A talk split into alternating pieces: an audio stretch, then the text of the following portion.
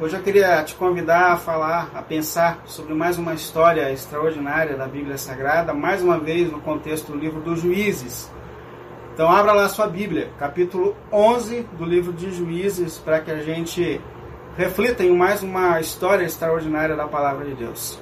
Livro de Juízes, no capítulo 11, eu vou ler só os três primeiros versículos desse texto, mas eu quero que você deixe a sua Bíblia aberta nesse texto para que a gente olhe de novo para outras partes importantes desse capítulo que conta mais uma história extraordinária narrada na palavra de Deus.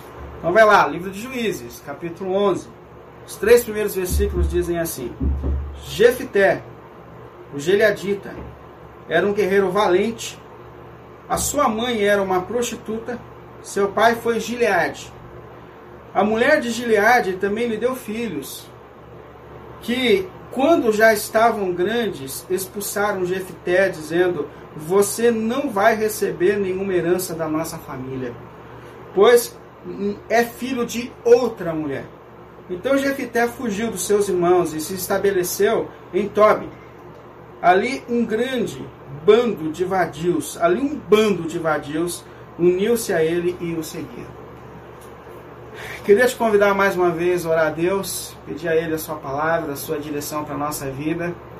A gente tem refletido nessas histórias, não de pessoas extraordinárias, que a gente tem percebido é que os grandes homens e mulheres da Bíblia não eram pessoas extraordinárias, mas que extraordinário é o Deus que estava sobre as suas vidas e sobre a sua história. E esse Deus está sobre a nossa vida também.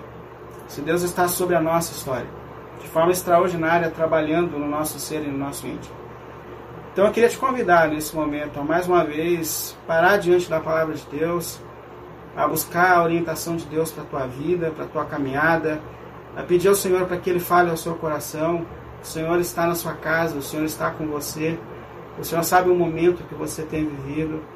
Eu tenho certeza que Ele continua te buscando e dando orientações eternas para a tua vida. Então vamos mais uma vez orar a Deus, pedir a Ele a sua palavra, pedir a Ele a sua direção, para que a sua graça mais uma vez venha falar aos nossos corações, que por sua graça, por sua misericórdia, mais uma vez Ele venha falar aos nossos corações e às nossas vidas. Oremos. Santo Deus e Pai, pelo nome santo do Senhor Jesus, mais uma vez nós estamos aqui diante de Ti, Senhor bombardeados de tantas notícias difíceis, pessoas sofrendo lutas ainda maiores nesse contexto que nós estamos vivendo. Mas o Senhor tem sido o nosso orientador, Senhor. O Senhor tem sido as mãos que nos sustentam em meio a tudo isso, Senhor. Nós temos experimentado, eu digo isso de uma forma especial, Senhor, pessoal, que a nossa vida espiritual não está limitada ao templo, ao tempo, mas que o Senhor é um Deus presente em todos os momentos e em todas as circunstâncias da nossa vida, Senhor. Por isso, o Senhor que nos sonda, nos vê, e nesse momento entra nas nossas casas, que nos encontra e nos conhece, por tua graça, Senhor. Vem falar às nossas vidas, vem falar aos nossos corações, vem trazer direcionamentos e iluminação às nossas mentes, para que, em meio a todos os desafios que a gente tem vivido e enfrentado, a gente se posicione para continuar perseverando, para viver uma vida para sua glória e para seu louvor. Amém. Amém. Bom, como eu disse, a gente, como eu tenho dito, a gente tem refletido em histórias extraordinárias. É, não de pessoas extraordinárias, mas de um Deus extraordinário. O que a gente tem percebido é que o extraordinário em meio a tudo isso não não é a vida que essas pessoas tinham ou a natureza que elas tinham, mas sim o fato de que elas confiaram em Deus mesmo diante de todos os desafios dos seus tempos. E que um Deus extraordinário colocou as suas mãos sobre suas vidas e histórias e as sustentou, as deu uma história acima do comum nos seus tempos. E hoje eu queria falar sobre mais uma história incrível, que é a história de Jefté. Eu não sei se você conhece a história de Jefté.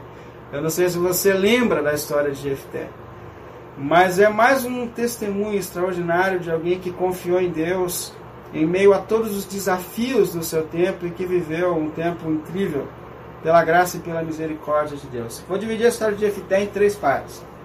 Primeiro, a rejeição que ele sofre dentro do seu ambiente familiar, a luta que ele teve que enfrentar dentro da sua própria família, é, a dor da rejeição que ele sofreu dentro do ambiente familiar. Queria também falar, em segundo lugar, sobre a, a restauração da sua história. É, aquele que foi desprezado por sua família depois se tornou essencial para sua família. Mas eu queria também falar sobre a parte mais dramática da vida de Jefté. Por isso que eu peço para que você Abra sua Bíblia aí no livro de Juízes, no capítulo 11, e mantenha sua Bíblia aberta, porque todo esse capítulo conta uma única história, que é a história de Jefté. E a parte mais dramática da vida de Jefté está justamente no fim da sua história, por causa de um voto que ele fez a Deus. Mas deixa eu começar aqui, como a gente fala no começo da história de Jefté, onde o texto começa dizendo que Jefté ele era um habitante de Gileade, ou um gileadita, é, o nome do seu pai era Gileade. Era um homem guerreiro, reconhecido entre o seu povo como um homem valente, um homem corajoso. A questão é que Jefité, ele era filho de um caso extraconjugal que o seu pai teve. Gileade era um homem casado, o pai de Jefité, e ele teve um caso com uma mulher de prostituição. E essa mulher engravidou.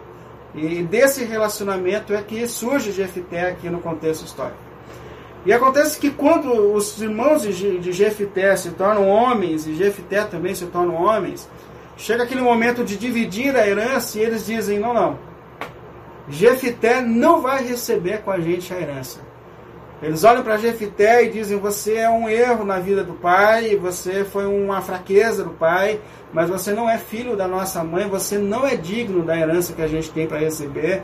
Então sai daqui, sai da nossa casa. E naquele momento, então, Jefité é obrigado a abandonar sua família e ele passa a viver numa região chamada Tobi, uma região deserta, sem tantos recursos como ele tinha antes na terra de Gileade. É óbvio que essa rejeição que Jefité sofreu na sua vida deixou marcas profundas no seu ser. Na verdade, todos nós, em algum momento da vida, já sofremos algum tipo de rejeição. Rejeição em algum tipo de relacionamento, é um namorado, uma namorada que rejeita, é uma rejeição em relacionamentos mais profundos, é uma mulher que se sentiu rejeitada, abandonada pelo seu marido, é, rejeição no mercado de trabalho, quando alguém diz para a gente que nós não somos capazes ou dignos de, de tal função e manda a gente embora de uma empresa. E eu acho que a mais dolorosa de todas é essa rejeição que a gente sofre dentro do ambiente familiar. Essa discriminação. O Jefté foi discriminado por seus irmãos. Você não é por sangue, você não é um dos nossos. É imaginador de pessoas que sofrem rejeições por traços físicos ou pela cor da pele, são rejeições que a gente sofre. E, infelizmente, é, o ambiente que mais nos marca nas rejeições que nós sofremos é justamente essa rejeição que a gente sofre dentro do ambiente familiar. O ambiente familiar é um ambiente onde muitos dos nossos abusos acontecem, muitas das marcas que, que, que ferem o nosso coração acontecem, muitas e muitas coisas negativas que marcaram a nossa vida aconteceram dentro do ambiente familiar. Dentro do ambiente familiar.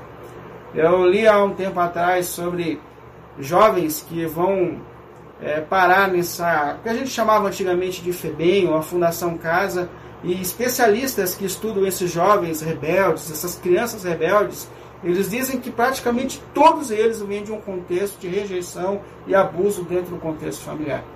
E faz a gente perceber que essas rejeições que a gente sofre, elas obviamente causam é, reações na nossa vida.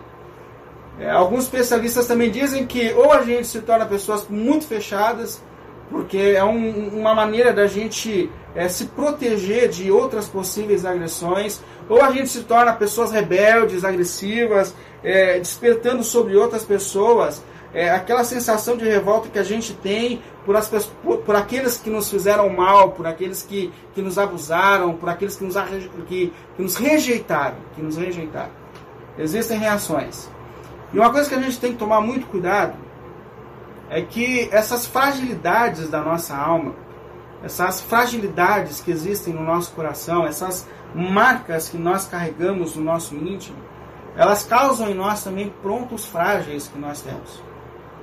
Por exemplo, se a gente olhasse para Jesus, que é aquele que mais sofreu rejeições aqui nesse mundo, A gente percebe que quando ele foi tentado por Satanás, é, esse inimigo ele vai justamente naqueles pontos frágeis da sua alma, ou naqueles pontos frágeis que ele estava vivendo é, naquele momento. Jesus vinha de um contexto de jejum, Jesus vinha num contexto de lutas que ele vinha sofrendo, e o diabo ele ataca justamente dizendo: Você não é filho de Deus? Por que você está passando fome? Por que você não transforma a pedra em pão? Você não é filho de Deus? Por que você tem medo? É porque está escrito, inclusive na Bíblia, é, darás ordem aos seus anjos para que você seja protegido. Por que, que você tem medo? Por que, que você passa necessidade? É, se você é filha de Deus, filho de Deus, por que, que você passa por situações como essas? Por que, que a sua empresa fale?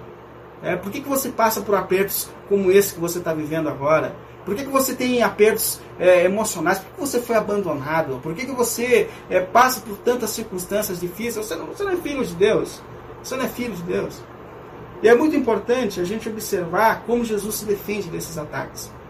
Porque Jesus, ele primeiro, vem de um contexto de oração e jejum. O único que pode proteger a gente dessas fragilidades que existem na nossa alma é Deus. O único que pode dar forças para a gente resistir às tentações, provações, fragilidades que existem na alma é o Deus em quem nós estamos firmados. É aquilo que o apóstolo Paulo fala. Fortalecei-vos no Senhor e no seu poder. Se aproximem do Senhor. Orem, busquem a Deus. Porque é o único capaz de sustentar você diante de tantos pontos frágeis que existem na tua alma. É o Deus que te redimiu. É o Deus que já ganhou essa batalha. Uma outra questão de Jesus e que ele usa para se defender diante desses ataques é justamente a palavra de Deus. Ele fala assim: darás ordem aos seus anjos para que lhe protejam, mas a palavra também diz: não tentarás o Senhor teu Deus, ou não colocarás o Senhor teu Deus à prova. Essa fala é muito importante num contexto como esse que nós estamos vivendo, onde muita gente acha que a fé lhe torna imune dos vírus, dos riscos, das doenças, e isso não é verdade. Cabe a nós a nossa parte. Jesus falou: não tentarás o Senhor teu Deus, ou seja, faça aquilo que lhe cabe. Não coloque Deus à prova. Mas é muito importante que a maneira que Jesus encontrou para resistir às tentações da sua alma foi se aproximando de Deus, o Pai. E não há dúvida de que a maneira que nós temos para resistir a essas vozes que estão ao nosso redor, muitas vezes dizendo: você não é filha, você não é filho, por que você está passando por isso? É nos aproximarmos de Deus, porque o seu amor e a sua força vêm colocar o nosso coração e a nossa vida em ordem. Primeira parte da vida de Jefité é essa dor da rejeição que ele sofre da sua família, de ser colocado para fora de casa, fora do seu contexto da sua vida. Segunda parte da vida de Jefité é marcada por um momento de superação. Porque chega um momento em que esses habitantes da terra de Gileade, eles começam a sofrer uma opressão, lá no versículo 4, no capítulo 11, dos amonitas. É, eles se posicionam para lutar contra esse povo. E, e, o povo de Gileade, eles percebem que não existe entre eles um líder, um guerreiro para que possa ajudá-los nesse conflito. E, e, dentro dessa reunião, eles falam, e agora? Aí alguém fala assim, tá, e Jefité? Aí o outro deve ter dito assim, mas Jefité é aquele que a gente colocou para fora de casa, não faz sentido que a gente peça ajuda de Jefité. E eles falam, mas você tem outra opção? Não tem, então a gente precisa ir atrás de Jefité. E eles fazem isso. Eles levantam, vão lá onde, no deserto, onde Jefté está, e dizem, escuta, a gente está passando por um tempo de opressão, dificuldade, a gente precisa da tua ajuda. Jefté olha para esses caras e fala, escuta, vocês esqueceram do que a gente viveu? Vocês esqueceram que vocês me colocaram para fora de casa? Vocês esqueceram de tudo que a gente passou? O que aconteceu com vocês? E eles dizem, não, não, a gente não esqueceu. A questão é que a gente não tem opção. E nós queremos que você venha. Inclusive, se você aceitar esse desafio, você vai se tornar o nosso líder. Nós, nós, nos, nós nos sujeita, sujeitaremos a você. Nós seremos submissos a você. Momento de reviravolta aqui na, na vida de Jefté. E Jefté olha para aqueles caras e fala assim: Olha, de fato, se o Senhor me entregar esse povo opressor nas minhas mãos, eu me tornarei o líder de vocês. E eu gosto muito desse detalhe quando Jefté diz assim: Se o Senhor me entregar os amonitas nas minhas mãos, eu serei o líder de vocês. Porque mostra pra gente que, apesar de todas as lutas que Jefté passou na sua vida e na sua história, ele continuava entendendo que o Senhor é o Senhor de todas as batalhas. Ele continuava sabendo que quem vinha dando a vitória ao seu povo era o Senhor. Ele continuava conectado com Deus e consciente da sua dependência de Deus na sua vida e na sua história. Isso é importante porque nesses tempos que nós estamos vivendo, talvez muitos, diante das suas lutas, diante do seu afastamento, deixe de perceber que o Senhor é o Senhor da história. Que o Senhor é aquele que está à frente da sua vida, da sua luta, das suas batalhas. E ele aceita então esse desafio. Ele vem para a terra de Gileade, ele se posiciona, assume o controle da situação, está lá no versículo 12. E a primeira atitude de Jefité diante desse momento de conflito é mandar uma mensagem ao rei dos Moabitas, dos Amonitas, dizendo assim: Olha, qual é a razão da sua revolta contra a gente? Por que, que você quer lutar contra a gente? Eu gosto também disso aqui em Jefté, porque às vezes a gente luta e não sabe por que está lutando. A gente briga e não sabe por que está brigando. É igual torcedor de torcida organizada. Ele luta com o outro, mas ele nem conhece o outro. Ele simplesmente luta. Luta por uma bandeira que nem existe. É mais ou menos essa questão. Mas Jefté não. Jefté ele quer saber é, qual é a razão da sua revolta. Por que nós vamos entrar em conflito? Por que é necessário que a gente brigue? Então ele manda esses mensageiros à, à terra dos Amonitas e, e, o rei dos Amonitas responde. Ele falou assim: olha, o negócio é o seguinte: vocês tomaram terras nossas. Vocês tomaram posse de coisas que pertenciam a gente. E nós queremos de volta aquilo que é nosso. Aí Jefité, ele manda uma resposta explicando por que, que a nação de Israel tomou terras deles. Inclusive é uma resposta longa, ele explica tudo isso. Ele fala, olha, quando nós estávamos caminhando as terras prometidas por Deus, é, a, a, intenção não era tomar as terras de vocês. Nós, inclusive, pedimos autorização para passar pelas terras de vocês. Porém, vocês se posicionaram para lutar contra a gente. E diante do posicionamento de vocês, de rejeição, é que Deus nos deu essas terras. Como que a gente vai abrir mão daquilo que Deus nos deu? Você não tem o seu Deus, e você não tem conquistas que você atribui ao seu Deus, e você não abre mão daquilo que Deus lhe deu, por que eu tenho que abrir mão daquilo que Deus me deu? Aí ele manda esse recado e o rei dos Amonitas estuda a história, observa e ele rejeita tudo isso e decide mesmo assim entrar em batalha com Jefté. Aí no versículo 32 fala que Jefté foi para a batalha contra esse povo. Que o Espírito de Deus entrou sobre a vida de Jefté e ele se posicionou e ele foi para o combate, e ele venceu essa luta e ele se torna então a partir daquele momento o libertador de Israel, o novo líder constituído sobre a história de Israel. O que eu acho incrível aqui é a gente perceber a história de superação dele. É aquele homem que foi rejeitado por sua família, agora tornou-se essencial. E detalhe, Jefité não foi rejeitado só por sua família, ele foi rejeitado por sua cidade. Porque a, essa, essa ordem de sair da terra é uma autoridade judicial, ele não teve direitos legais sobre a herança da família. Então aquela terra rejeitou ele. Quanto, tanto é que quando as pessoas vão procurar Jefité, elas vêm com as autoridades, são as autoridades que vêm atrás de Jefité. E é interessante, é extraordinário a gente perceber que aquele homem, que um dia foi rejeitado por sua família, agora se torna essencial. Eu não sei se você tem percebido, mas quando a gente tem olhado para essas histórias bíblicas, a gente percebe que grandes pessoas de Deus, antes de se tornarem grandes pessoas de Deus, eles passaram por rejeição, sofrimento, lutas, angústias. Eu me lembrei de José, por exemplo, que antes de se tornar um homem essencial no Egito, um homem líder, ele passou por abandono, por rejeição dos seus irmãos, foi colocado para fora de casa. E parece que todos esses momentos difíceis que esses homens passam, antes de viver um momento extraordinário das suas vidas, é um tratamento pedagógico da parte de Deus sobre as suas histórias, para que eles alcancem a maturidade necessária para que possam viver a vontade o plano de Deus. E é óbvio que, olhando para isso, eu fiquei pensando se Deus, por vezes, também não tem permitido em nossas vidas fases difíceis e desafiadoras, mas que se nós persistimos na nossa fé e no nosso relacionamento com Deus, diante de todos esses desafios, nós seremos também conduzidos a caminhos extraordinários. Quem sabe as lutas que eu e você temos passado nesse momento da nossa vida não tem sido um tratamento pedagógico de Deus, onde Ele está conduzindo a gente a uma maturidade espiritual, onde Deus está chamando a gente a perseverar, a lutar na fé e no propósito de Deus, e que em algum momento da nossa história nós vamos parar e dizer: olha, fez sentido tudo aquilo que eu passei. Porque Deus tinha um projeto para a minha vida e para a minha história. Que em algum momento a gente não vai parar como José e dizer assim: olha, vocês intentaram mal sobre a minha vida sobre a minha história. Mas Deus tinha planos para mim. E hoje eu estou vivendo os planos de Deus para a minha vida e para minha história.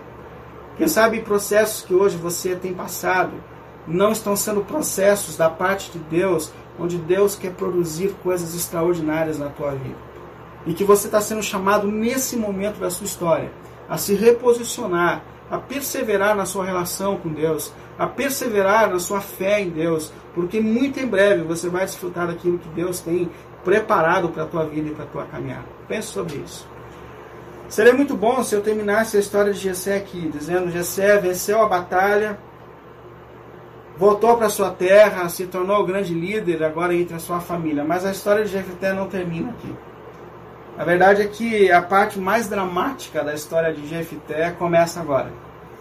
Porque se você observar, você vai ver que antes de ir para a guerra com esse povo, com os amalequitas, com os amonitas, Jefté ele fez um voto diante de Deus. Capítulo 11, versículo 30 e 31. Isso antes da batalha. Ele falou assim para Deus. Vai lá, versículo 30 desse capítulo 11. Jefté fez um voto ao Senhor. Se entregares os amonitas nas minhas mãos, os amonitas, aquele que vier saindo da porta da minha casa ao meu encontro, quando eu retornar da vitória sobre os amonitas, será do Senhor, e eu o oferecerei em holocausto. Jeff até fez um voto a Deus. O voto, o voto é é quando a gente tem uma causa e a gente faz um, um acordo com Deus, dizendo: se o Senhor me ajudar nessa causa, eu farei tal coisa. Isso era muito comum no contexto do Antigo Testamento. Por exemplo, Ana queria muito ter um filho e Ana não poderia ter filhos, não podia ter filhos porque era uma mulher estéril. Isso agonizava no coração de Ana. E ela fez um voto. Ela falou: se o Senhor me der um filho, eu vou entregar o meu filho ao Senhor. Quando ele desmamar, eu vou trazê-lo e ele será consagrado a ti. E ela teve um filho, Samuel. E depois que esse menino desmamou, ela trouxe ao sacerdote. Ele foi criado na casa de Deus e se tornou um dos homens mais extraordinários da história de Israel. Então o voto é isso: é quando a gente tem uma causa e coloca essa causa diante de Deus e diz: se o Senhor me der, eu farei tal coisa. Há uma, uma discussão entre os estudiosos no contexto do Novo Testamento se a igreja deve ou não fazer votos. Mas eu não vou entrar nessa questão. Eu, particularmente, não faço votos. Eu, eu, eu prefiro simplesmente colocar as minhas causas e questões diante de Deus e deixar ele agir da maneira que ele deve agir. Eu não, eu não, eu não gosto de fazer votos. Eu acho que é, é estranho. Eu tenho medo do voto por duas questões. Eu acho que o voto pode parecer uma moeda de troca com Deus, onde eu lhe dou algo e tu me dás de volta, e eu acho que dentro da iluminação que a gente tem no Novo Testamento, do Evangelho, é, a gente sabe que tudo que Deus nos dá é fruto da sua graça e da sua misericórdia. Então eu tenho medo dessa questão da troca, da troca. Mas essa é uma questão pessoal que cada um tem. A questão é que Jefté fez um voto a Deus. E ele tinha que cumprir esse voto. Ele tinha que cumprir esse voto. E quando ele chega em casa, diante dessa promessa de que a primeira ou o primeiro ser que lhe aparecesse, ele oferecia, ofereceria de sacrifício diante de Deus, a primeira pessoa que lhe vem ao seu encontro é a sua filha. Versículo 34 e 35.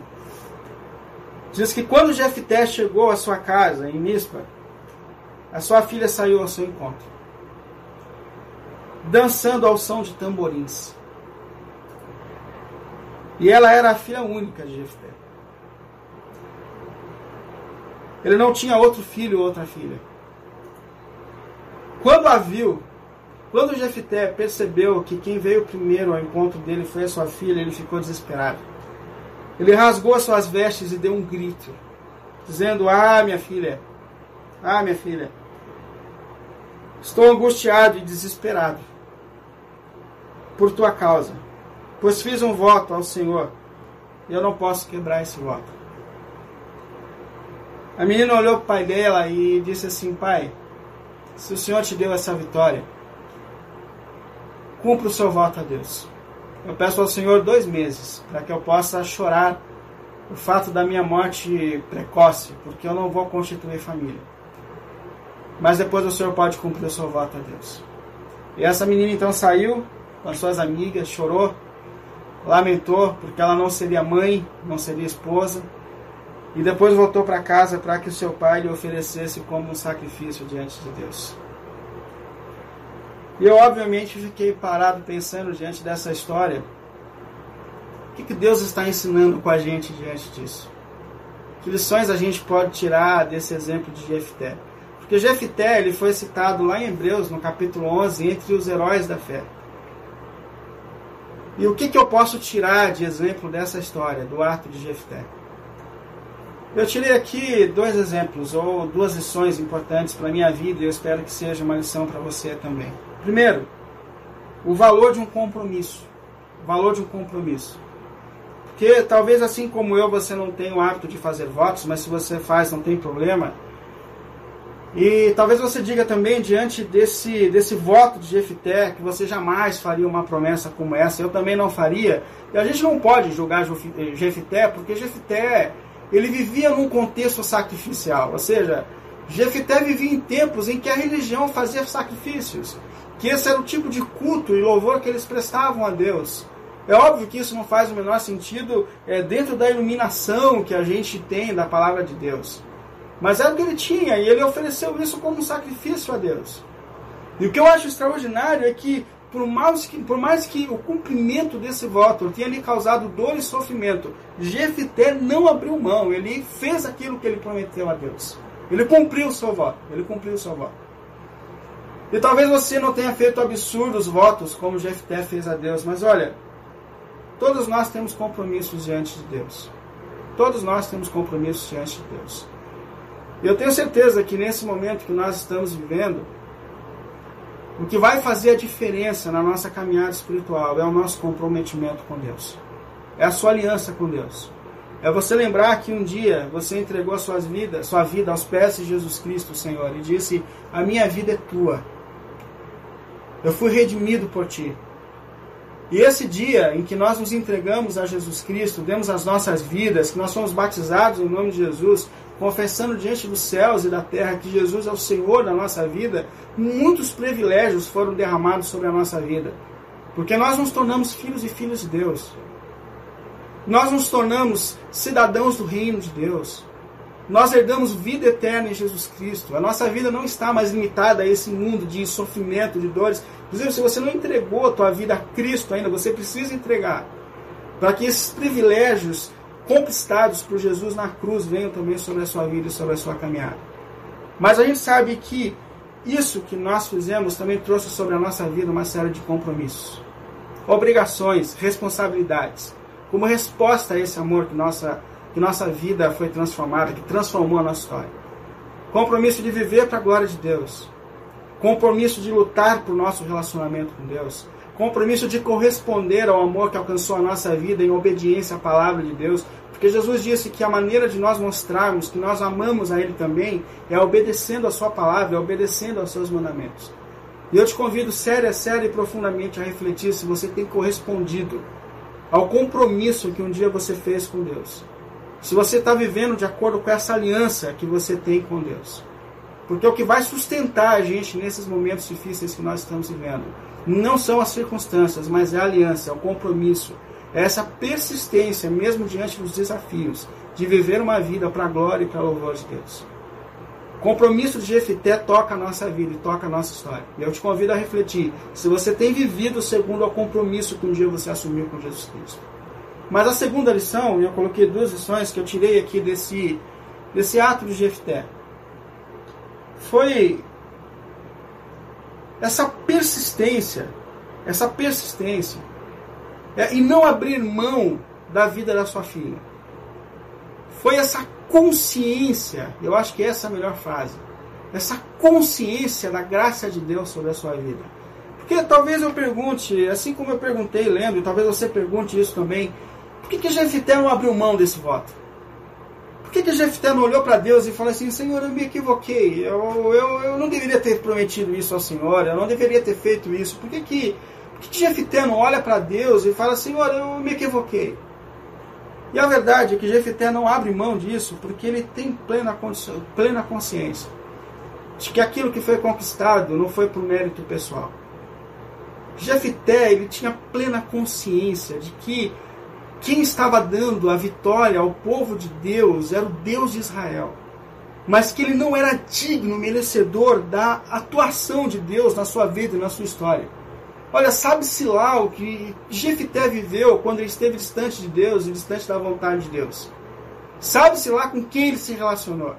Sabe-se lá quais foram os lugares que ele frequentou. E quando ele se vê chamado por Deus diante do conflito, ele sabe que ele, ele não é digno, ele não é digno na presença de Deus, ele não é digno da ajuda de Deus, do socorro de Deus. E é por isso que ele para diante de Deus e fala assim: Senhor, se o Senhor me der a vitória, eu vou oferecer um sacrifício a Ti. Porque eu preciso de um mediador. Eu preciso de alguém que se coloque entre mim e Ti. Eu preciso de um sangue puro que seja derramado para que eu receba a tua graça e a tua misericórdia na minha vida. Ele tem plena consciência, plena consciência de que por si mesmo e por seus méritos pessoais, ele jamais teria vitória. E sabe que por mais absurda, por mais absurda que nos pareça a história de Jefté, ela representa puramente a história de Cristo e do seu sangue derramado por nós como mediação. Porque assim como Jefité ofereceu a sua filha inocente para que ele pudesse ter as mãos de Deus lhe dando vitória na sua vida e na sua história. O sangue de Jesus, puro, o Filho de Deus inocente, foi derramado naquela cruz para que nós também tivéssemos vitória sobre o poder do pecado, sobre a morte que nos cercava.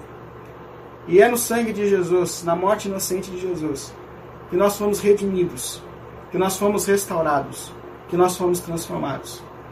É no sangue de Jesus, é no sangue de Jesus que nós superamos todas as rejeições que nós sofremos na nossa vida. Porque uma maneira de você superar as rejeições que você já sofreu por pessoas importantes da sua vida é quando alguém ainda mais importante decide te amar. E por meio do sacrifício de Jesus, nós fomos aceitos como filhas e filhos, filhos e filhas amados de Deus por meio do sacrifício de Jesus na cruz do Calvário. Por mais que nós tenhamos sido desprezados nesse mundo, nós fomos aceitos por Deus como filhos e filhas amadas. E é por esse amor que um dia alcançou a nossa vida e a nossa história que nós estamos sendo chamados por Deus a persistir no nosso relacionamento com Ele. É por meio desse chamado de graça e de amor que nós estamos sendo convocados nesse momento das nossas vidas e histórias a viver uma vida para a glória de Deus, independente das circunstâncias, independente do momento que nós estamos vivendo. Nós estamos sendo chamados por Deus a perseverar no nosso relacionamento com Ele, na nossa vida com Ele. Você está sendo convocado a isso, a se reposicionar espiritualmente e a viver para a glória desse Deus amoroso e redentor, que abriu mão do seu próprio filho, justo e inocente, para que você fosse redimido e aceito como filho e filha amada de Deus. Que a voz de Deus venha sobre a sua vida e sobre o seu coração, te ajudando a superar todas as rejeições que um dia você sofreu. Mas que esse amor também seja força o suficiente para que você se reposicione, para viver para a glória desse Deus que é Redentor, Salvador, sobre a nossa vida e sobre a nossa história. Amém. Amém. Amém. A gente vai orar agora ao Senhor. Queria orar por você, talvez você carregue no seu coração, assim como Jefté, um sentimento de rejeição, talvez você tenha traumas dentro de si, vozes ainda dentro de si, pelas rejeições que um dia você passou e sofreu na vida. Queria muito que você saísse daqui com essa consciência, e é tudo isso que a gente disse. Que você é um filho amado de Deus, que você é uma filha amada de Deus. Que Deus te aceitou, que Deus te abraçou, que mesmo que tenha custado um alto preço para Deus, Ele te aceitou como filha amada, como filho amado de Deus. E que esse amor de Deus venha hoje curar o seu coração e a sua vida. Venha hoje dar forças para que você continue. Eu queria muito que você e eu também olhássemos para esse amor, para essa graça de Deus. e encontrasse nesse amor forças para persistir no nosso relacionamento com Deus. Assim como Deus sustentou tantas pessoas na história, assim como Deus mudou a história de Jefté, assim como Jefté passou por processos difíceis na sua vida, na sua caminhada, mas no fim ele viu e falou: tudo isso fez sentido, Deus me preparou. Deus também tem preparado você, tem preparado por meio das circunstâncias que você tem vivido, para derramar as suas bênçãos, a sua graça, a sua misericórdia sobre a sua vida, sobre a sua história.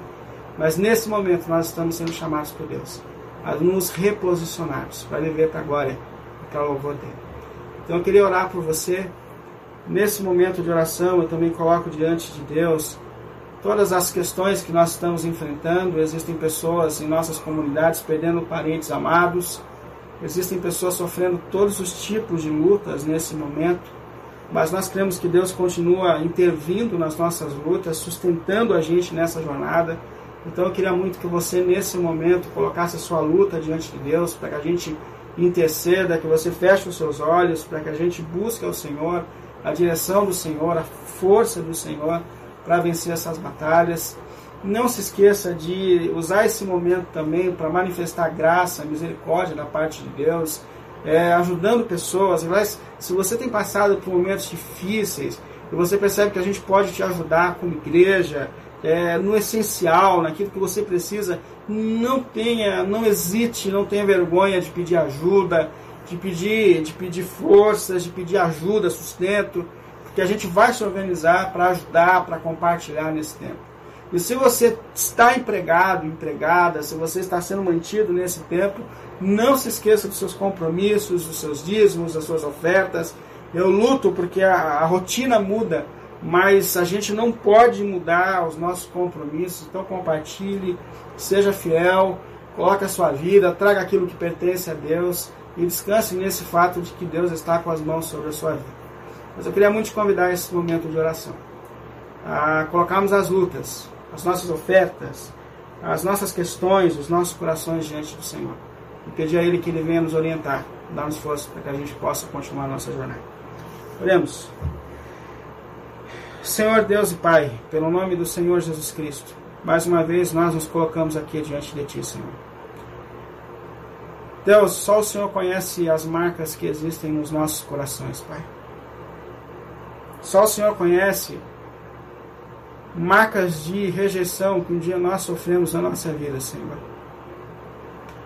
Muitos estão ainda nesse momento de suas vidas e histórias, Senhor, lutando contra essas vozes de rejeição. Muitos se tornaram pessoas fechadas, Senhor, com medo de novas agressões. Muitos encheram o seu coração de revolta, Senhor, porque tem medo de novas agressões. Mas, Senhor, é o seu amor que manifesta cura sobre as nossas vidas e sobre a nossa caminhada. É o Senhor. É só o seu amor manifestado por nós na cruz do Calvário, Senhor, que supre as carências da nossa alma e do nosso ser. Por isso, pelo nome de Jesus, Deus Pai, nesse momento, Senhor, vem tocar os nossos corações e as nossas vidas. Vem fortalecer, Senhor, Corações que foram enfraquecidos por tantas marcas dolorosas nas suas vidas e histórias, Senhor. Manifesta sobre nós, pelo nome do Senhor Jesus. Cura, ajuda-nos a manifestar perdão, manifesta sobre a nossa vida e sobre a nossa caminhada, restauração.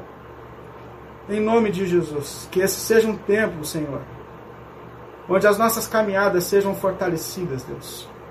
Nós estamos caminhando dizendo que Nada precisa nos afastar de Ti e do nosso relacionamento com o Senhor.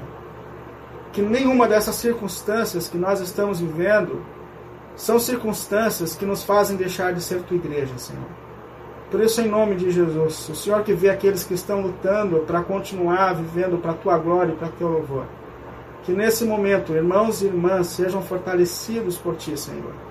Sejam fortalecidos na sua fé, Senhor Sejam fortalecidos na sua caminhada, Senhor. Pelo nome de Jesus, Deus e Pai, eu te peço por tua bondade, Senhor. Nós te pedimos, Senhor.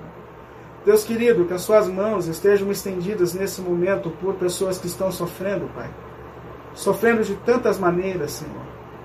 Que as suas mãos tragam sobre eles forças espirituais, forças sobrenaturais, Senhor. Para que eles consigam, para que elas consigam, Senhor, superar as suas perdas, superar esse momento tão difícil que nós estamos vivendo, Senhor. Pelo nome santo de Jesus, Pai, por tua graça, por tua misericórdia, Senhor. Traga o consolo sobre aqueles que estão lutados. Traga o consolo sobre aqueles que estão passando sobre, sobre o vale, Senhor, pelo vale de sombras, Senhor, e por dificuldades nesse momento das suas histórias, das suas vidas, Senhor. Senhor querido, ajude-nos como tua igreja, como teu povo, Senhor, a continuarmos abrindo as nossas mãos em generosidade sobre aqueles que estão passando por dificuldades, Senhor. Pelo nome de Jesus, Pai, que ninguém próximo a nós passe necessidade daquilo que é essencial, Senhor mas que nós tenhamos os nossos, os nossos corações abertos, Senhor, as nossas mãos abertas, Senhor, para socorrer e compartilhar nesse tempo difícil que nós estamos vivendo, Senhor. Pelo nome de Jesus, por tua graça e por tua misericórdia. Assim eu clamo a Ti, assim eu me uno aos meus irmãos e irmãs diante de Ti, Senhor, buscando a Sua direção, a Sua orientação sobre todos esses tempos que nós estamos vivendo, Senhor. Que o Consolador esteja sobre nós e sobre a nossa vida, sobre a nossa casa e sobre a nossa caminhada, Senhor pelo nome de Jesus. Consagramos tudo a Ti. Consagramos a nossa vida a Ti, Senhor. Pedimos que o Senhor nos ajude, apesar de todas as dificuldades, a continuar vivendo para a glória e para o louvor do Teu santo nome. Pelo nome de Jesus, Pai. Que a graça do nosso Senhor Jesus Cristo, o amor de Deus, o nosso eterno Pai, a comunhão e as consolações do Espírito estejam derramadas sobre todos nós, Senhor. Pelo nome de Jesus, por tua graça por tua bondade. Amém. Amém. Que Deus te abençoe, meu querido irmão, minha querida irmã. A gente continua firmes nessa caminhada, unidos. Certeza que ser igreja não está limitado a tempo, a tempo, mas ser igreja está relacionado a um relacionamento vivo e verdadeiro com Jesus, nosso Senhor e Redentor. Mantenha-se firme na sua fé, intensifique as suas orações, intensifique a sua relação com a palavra de Deus faça momentos devocionais. Eu tenho certeza que a gente pode experimentar momentos de renovação nesse tempo de afastamento. Esse tempo de afastamento social não precisa ser para mim e para você um tempo de enfraquecimento espiritual. Por isso, se aproxime de Deus, intensifique as suas orações, as suas intercessões. Existem muitas pessoas precisando de orações e intercessões nesse tempo. Eu tenho certeza que, assim como Deus tem me tocado nesses tempos, Ele vai tocar você também. Ele vai tocar a sua vida também. Então fique na paz do nosso Senhor Jesus Cristo. Que a graça do Senhor é, cerca a tua vida, a tua casa, o teu coração. Que você viva momentos extraordinários na presença de Deus que é extraordinário. Do Deus que é extraordinário. Amém. Que Deus te abençoe. Que Deus te abençoe.